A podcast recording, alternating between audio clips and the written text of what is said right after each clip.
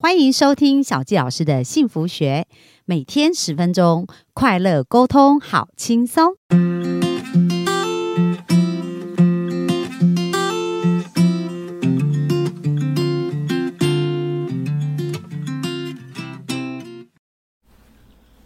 欢迎收听小纪老师的幸福学，很开心又在空中跟大家见面。那我们的幸福听众，有没有觉得很幸福啊？昨天 Rene 啊跟我们分享了，他从一个口译员哦，就是在他遇到疫情的时候，所有收入都归零的状态，然后透过丰盛冥想呢，在七个月的时间，就创造他比之前前一年还更多的收入、所以其实我们的思想是可以被改变的。那今天呢，我们想请 Rene 来聊一聊，因为他本身也是一个。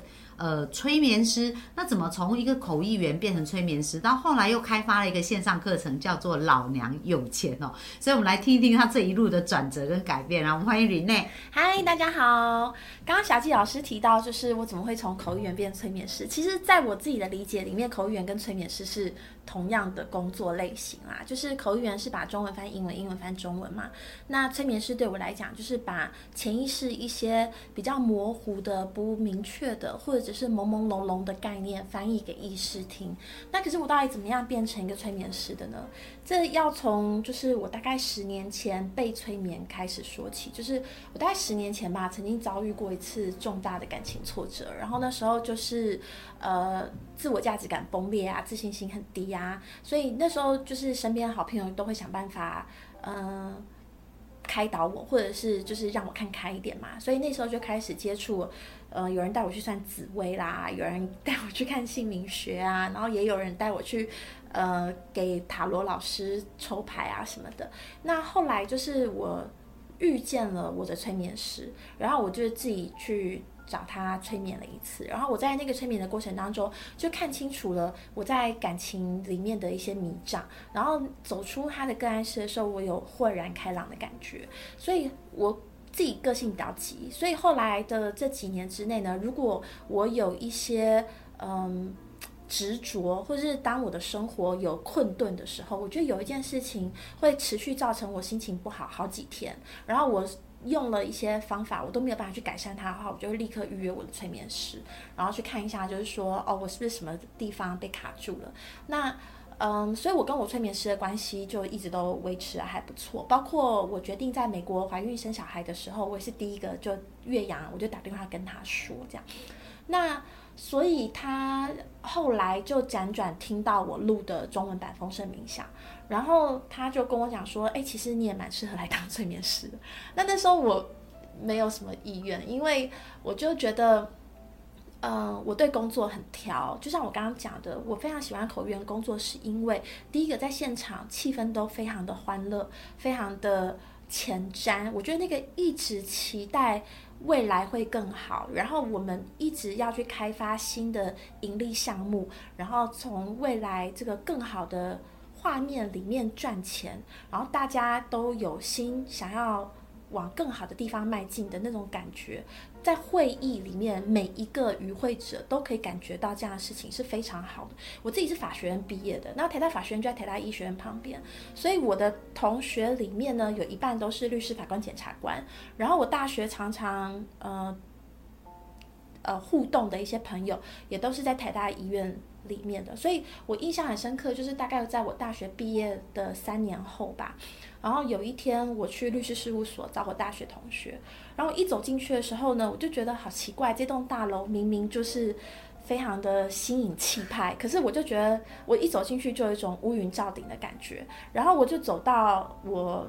同学的桌上嘛，我们要一起去吃饭，他就说：“哎，你等我一下，我收个东西再走。”我就想说：“哦，好啊。”我就走到他办公桌那边。那因为他在收东西，我没事干，我就随便指了他那个 O A 墙上一幅画，我就说：“哎，这幅画蛮好看的。”他就说：“哎呀，当事人送的啦，医疗诉讼啊，反正小小米对大金鱼也不太会赢啦。但是当事人就感激我们，所以就送了这个。”然后我就想说：“哦，好。”然后我又指着他桌上一个就是。笔筒或什么东西吧，我就说，哎，这看起来很精致。他说，哎，就是经营权之争啊。就后来讲，然后我就觉得说，天哪，当律师负面连结。没错，我我在当天我就发现一件事情，就是当律师跟当医师的人，这辈子恐怕很难在你精神最好的时候遇到开心、快乐、健康的人了。好，就是他们。一醒来就是脑力最好的时候，其实大部分时间都是在跟不健康、不幸福、不快乐的人相处。所以我那时候就觉得，虽然我们这种毕业生感觉好像比较出路没有。大律师或者是大法官那么好，可是没有那么光鲜亮丽。对，可是我在那一天我就非常清楚的意识到，就是哦，你的工作场域跟我的工作场域是完全不一样的。我们是用一种非常期待的心情去做每天工作的事情，那他们就是用一种唉声叹气，不一定不一定到唉声叹气，有时候他们可能也是胜券在握。可是可是我就觉得说，基本上你遇到的人就是。有事才会上门的人，这样。所以当我的催眠师问我说你要不要来当催眠师的时候，我就跟他说我不适合，我不要，因为我自己知道我就是有事才去找他嘛，就是我都是能量比较不好的时候去找他嘛，所以我就想象他一百个个案里面大概一百个都是这样子嘛，就是很少人心情超好的时候说哎我要去跟我催眠师聊聊，对不对？所以我那时候就跟他说，我就说我不要，然后就后来呢。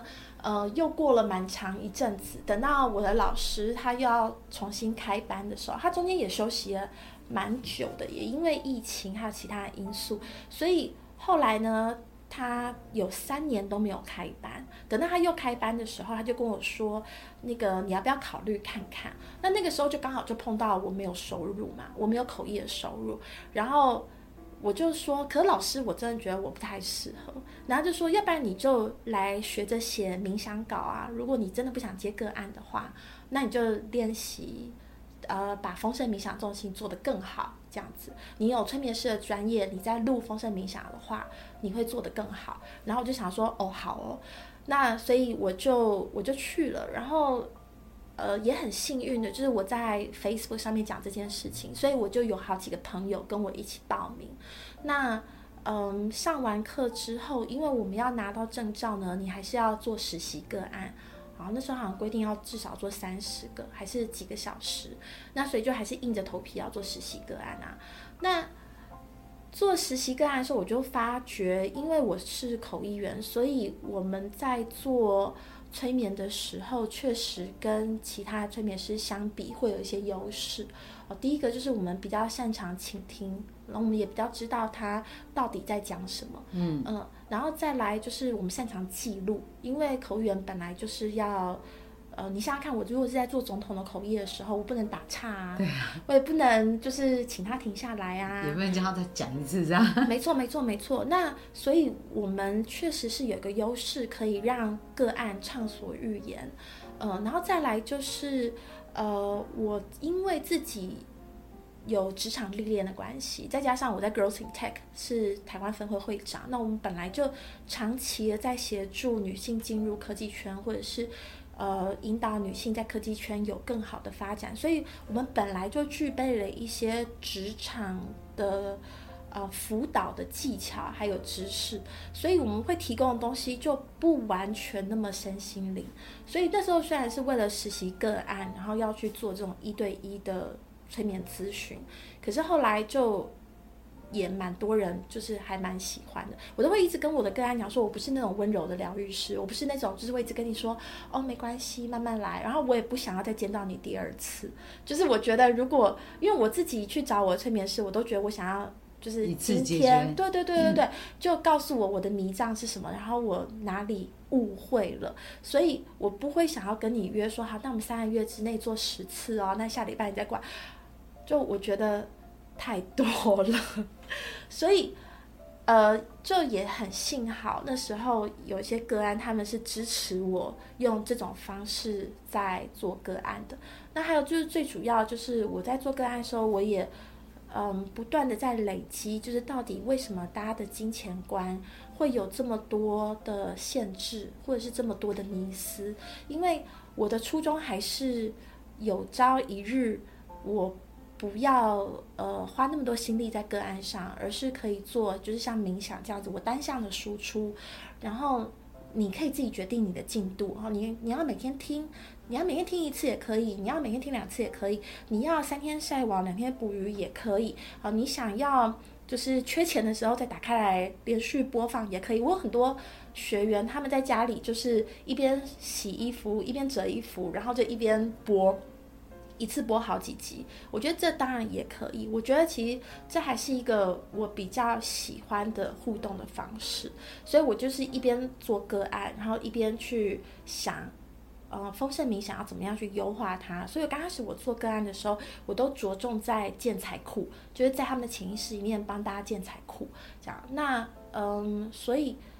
到了二零二一年的年底的时候，那我就决定在那时候推出《老娘有钱》。《老娘有钱》它的架构呢，还是在讲，就是我们要怎么样变得丰盛。那只是在。呃，我录制老娘以前之前，可能已经累积了不少的个案，那所以我就会更清楚的知道说，哎，当初丰盛冥想的观念，为什么有的人他听了可能左耳进右耳出，或者是他听但是没有完全听懂，或者是就算他听懂了，他没有办法把它转化成行动。所以老娘有钱相对来讲呢，就是一个更入门，然后呃练习也做得更简单，然后道理也讲得更浅显。的一套线上课程。那 Rene 为什么想要取名叫“老娘有钱”呢？因为老娘有钱啊！你去想一下，就是呃，大家为什么要做丰盛冥想嘛？嗯，不就是想要有钱吗？嗯，对啊。那呃，大部分的人为什么生活不如意哦？就是身口意不一致。什么意思？就是身是指你的身体嘛，你的行动。口是指你的嘴巴，你说出来话；意是指你的想法。你去想，就是很多人他可能心里面是很想要有钱的，但是嘴巴上呢却说啊。够用就好啦。对对对对对，就是讲一些跟你的意念是违背的事情。可是你可能嘴巴上这样讲，说哎不要跟人家太计较啦。可是你的身呢？你在写报价单的时候，或者你在请款的时候，或者你在开发票的时候，你你你你的身体是不是还是会觉得说，哦这客户怎么那么小气，或者是每次都要跟我们议价？为什么我们都合作这么多年了，都还不让我涨价？所以一个典型的身口意。不协调的人就会这样，所以我我单纯收到你的报价单，或者是收到你的请款发票，说我并不能够理解，其实你也有你经营上面难处，或者是你其实觉得我们合作这么多年了，应该要一起再把这个饼做更大一点，对不对？那我听你嘴巴上面讲的，就说啊，反正我们合作一起快开心最重要啦，对不对？互相体谅最重要啦，钱是小事。那我怎么？我如果听你这样讲，我怎么知道你的意念是希望要涨价呢？对啊，所以我觉得根据我对自己的理解，还有我对个案的认识，我觉得呃，心口如一是件非常重要的事情。所以大家做丰盛冥想，最重要的一个初衷还是想要有钱嘛。那因为我的个案百分之九十九点九九是女生，我到目前为止我个案快要四百个。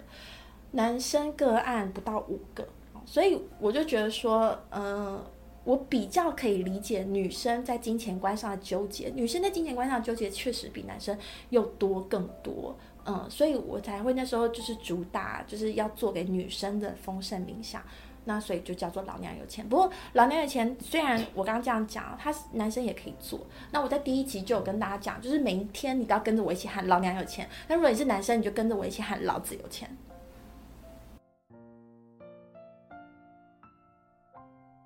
就是呃，我感觉那句话很霸气，就老娘有钱，要向宇宙宣告。所以我们的幸福听众，我们明天呢就继续来看一看，就是透过这老娘有钱有没有很多人改变，好不好？然后我明天来继续听这些故事。那我们今天分享就到这边喽，谢谢大家，拜拜，拜拜。